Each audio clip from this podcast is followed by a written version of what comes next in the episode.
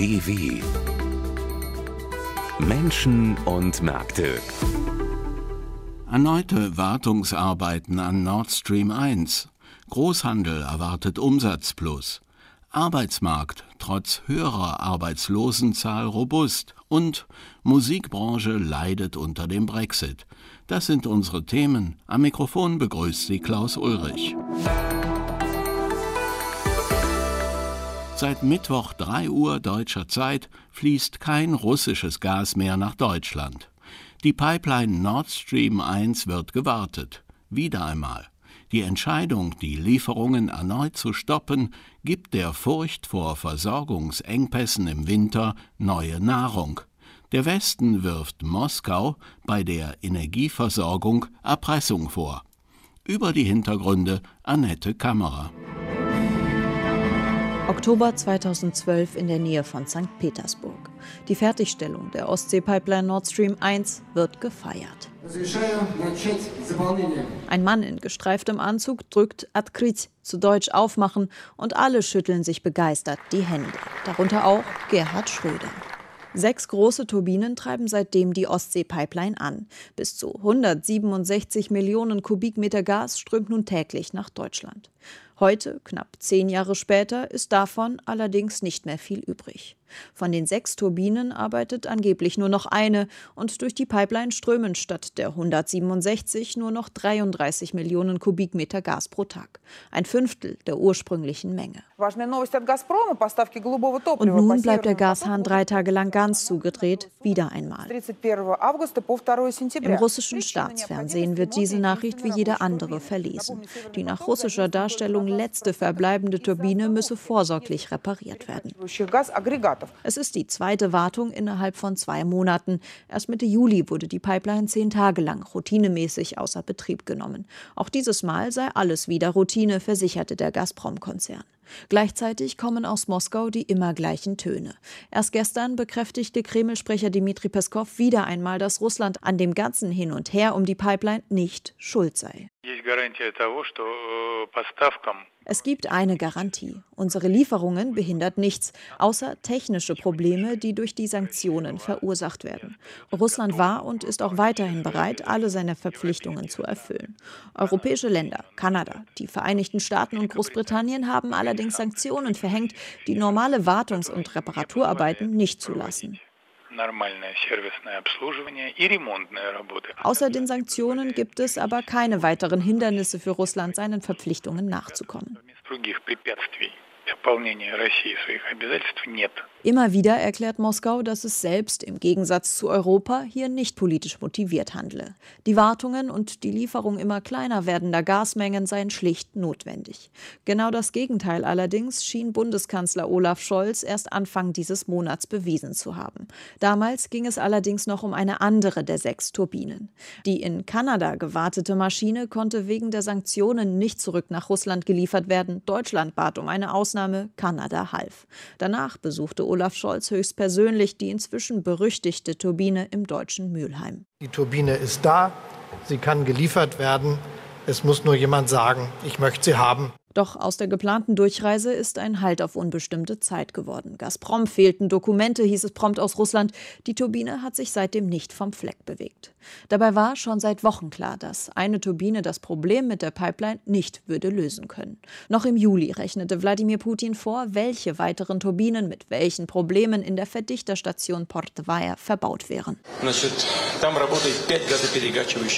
Dort arbeiten fünf Siemens Gazprom-Stationen. Eine ist in Reserve. Reserve.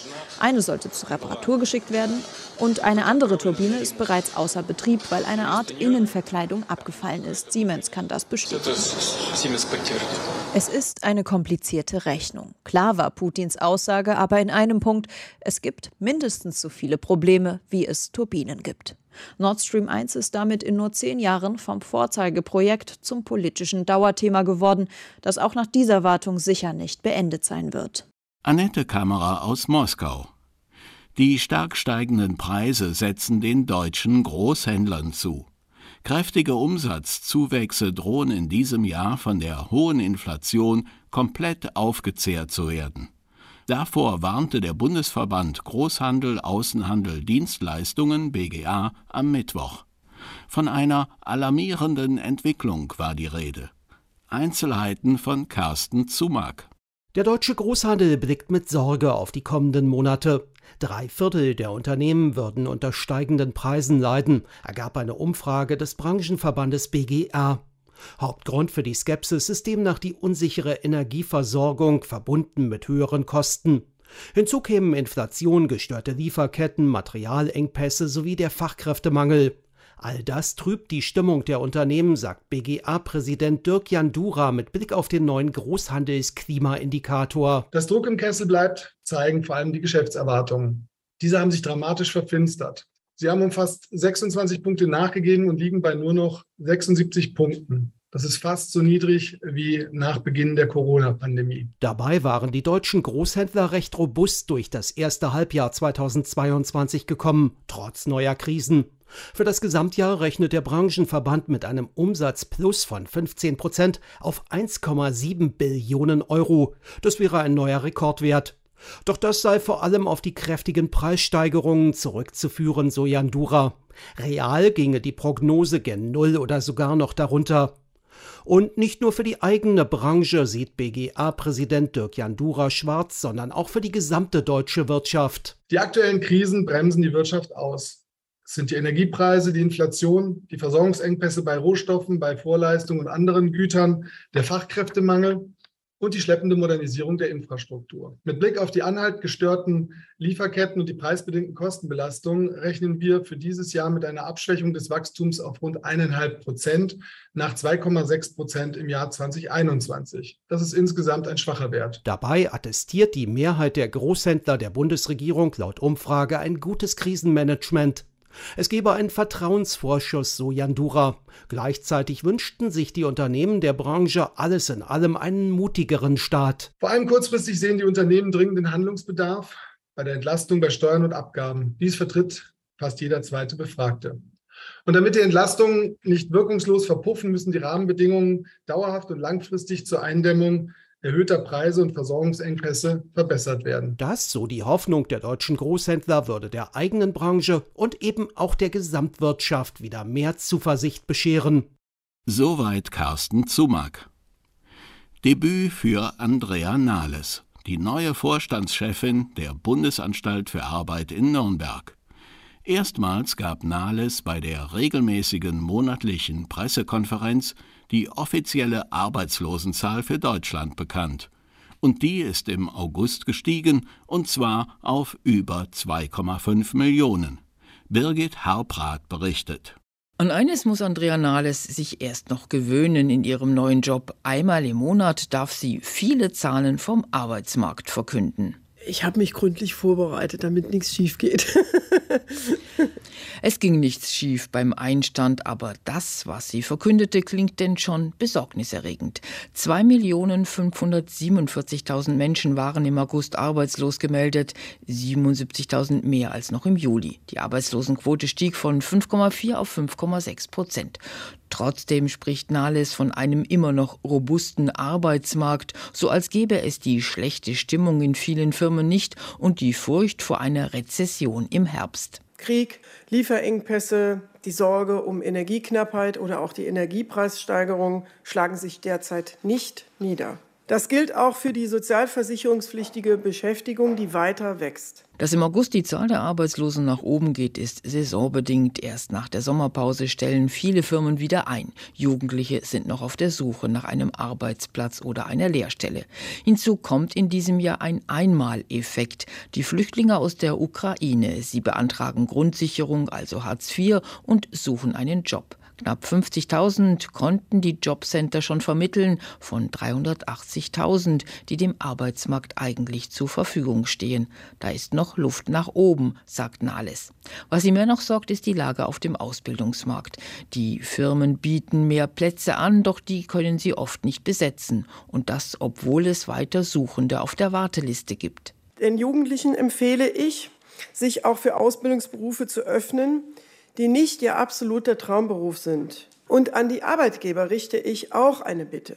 Ich würde mir wünschen, dass sie sich noch mehr für junge Menschen öffnen, die nicht zu den optimalen Kandidaten gehören. Blickt die neue BA-Chefin in die Zukunft, dann blickt sie auch auf das, was sich Transformation nennt, also der digitale und klimaneutrale Umbau der Wirtschaft. Auch da kommt jede Menge Arbeit auf die Nürnberger Behörde zu, soll der Prozess nicht die Zahl der Joblosen in die Höhe treiben. Da sehe ich schon uns als Transformationsbegleiter und auch als Moderator in dieser Transformation in den Regionen, in den regionalen Wirtschaftsbünden. Da kommen auch Unternehmen auf uns zu und sagen, wir haben absehbar für die und die Leute keine Arbeit, aber wir sind bereit, mit euch die vorher noch zu qualifizieren, damit die bessere Chancen haben. Die Bundesagentur für Arbeit als Bildungsagentur für Arbeit, auch so ein Projekt, das Nahles schon als Arbeitsmarktexpertin verfolgte. Jetzt kann sie es angehen. Und was steht noch auf der Agenda der Neuen? Sie wolle einiges optimieren, eine Schippe obendrauflegen, gemeinsam mit den anderen drei im Vorstand der Bundesagentur. Wir haben einfach den Ehrgeiz, die BA wirklich zur kundenfreundlichsten, modernsten, auch zur digitalsten Behörde Deutschlands zu machen. Und um das zu erreichen, äh, gibt es viele, viele Schrauben, an denen wir drehen und an denen wir dann auch noch uns messen lassen wollen in den nächsten Jahren. So soll die Bundesagentur automatisiert werden, also Anträge gleich im Internet stellen, damit mehr Zeit für die Beratung bleibt. Ihren guten Drähte zum Bundesarbeitsminister und zum Kanzler wird sie sicher nutzen, aber mit politischen Äußerungen will sie sich zurückhalten. Das ist nicht die Aufgabe der BA. Wir machen die Sachen dann praktikabel und setzen sie um. Abwarten, was aus diesem Vorhaben einer Frau wird, die für ihre offenen Worte bekannt ist. Birgit Harprath aus Nürnberg. Auftritte auf dem europäischen Festland sind für britische Musiker seit dem Brexit komplizierter und teurer geworden. Vom Zolldokument für die Instrumente bis hin zu Zusatzversicherungen, die die Briten früher nicht brauchten. Der Brexit hat zu mehr Papierkram und höheren Kosten geführt. Gastspiele in der EU sind häufig nicht mehr wirtschaftlich. Mehr dazu von Imke Köhler.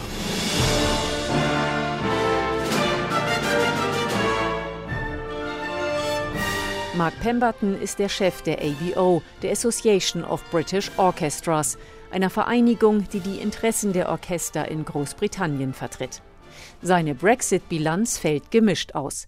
Mit der Bewegungsfreiheit der britischen Musikerinnen und Musiker in der EU ist er im Großen und Ganzen zufrieden. On the whole, moving people into each EU country has turned out to be not so bad. They all tend to have a time limit. Tendenziell setzen die Länder eine Frist, sagen wir, von bis zu 30 Tagen, in denen man in dem Land ohne Visum arbeiten kann. Aber man muss immer noch Papierkram erledigen. Und es gibt auch immer noch Länder, die sagen, nein, sie brauchen ein Visum und sie müssen dafür auch bezahlen. Wenn man also auf einer Konzerttour ist und vier verschiedene Länder bereist, dann muss man sich mit den Regeln jedes einzelnen Landes befassen. Schwierig ist es laut Pemberton für Opernsänger, die die häufig sehr lange vor Ort sein müssen, um ihre Stücke einzustudieren. Sie benötigen fast immer ein Visum, was es für die Opernhäuser unbequemer und teurer macht, britische Sängerinnen und Sänger zu engagieren. Einen ganz entscheidenden Nachteil durch den Brexit sieht Pemberton aber beim Transport der Musikinstrumente. That's the real killer. This is what has really hit das ist der echte Killer. Das ist das, was Orchester wirklich hart getroffen hat. Viele unserer Mitglieder haben ihren eigenen Laster, beschäftigen einen Fahrer und transportieren ihre Instrumente. Aber die werden genauso behandelt wie ein kommerzielles Transportunternehmen, das Supermarktwaren für den Verkauf transportiert. An diesem Punkt habe das Handels- und Kooperationsabkommen die Musikbranche komplett im Stich gelassen, sagt Pemberton und fügt mit Bedauern hinzu, dass diese Regelung auf die EU zurückgehe, die ihren Binnenmarkt habe schützen wollen. If One of my orchestras is loads its own truck and it has a 10-date tour in Europe. Wenn eines unserer Orchester seinen eigenen LKW belädt und zu zehn Auftritten auf dem Kontinent startet, kann es mit dem Lkw nur die ersten drei Termine wahrnehmen. Dann muss der Laster nach Großbritannien zurückkehren, was bedeutet, dass alles umgeladen werden muss in einen Lkw, der in der EU registriert ist, um die Lücke zu schließen. Der britische Lkw fährt zurück nach Großbritannien, kommt dann erneut in die EU, nimmt die Ladung wieder auf und absolviert schließlich die letzten drei Termine. Wir finden das absurd und es ist auch so wenig grün. Wir dachten, dass die EU den Klimawandel aufhalten will, aber wir müssen unnütz Lkw hin und her fahren lassen. Das macht überhaupt keinen Sinn. Which frankly make no sense to us whatsoever. Zudem ist es teuer. Pemberton erzählt, dass erst kürzlich einem Orchester auf diese Weise zusätzliche Transportkosten von 30.000 Pfund entstanden sind. Der Chef der ABO fürchtet, das britische Orchester im umkämpften Musikmarkt künftig nicht mehr wettbewerbsfähig sein werden, weil sie von einem Veranstalter mehr Geld verlangen müssten als ein EU-Orchester.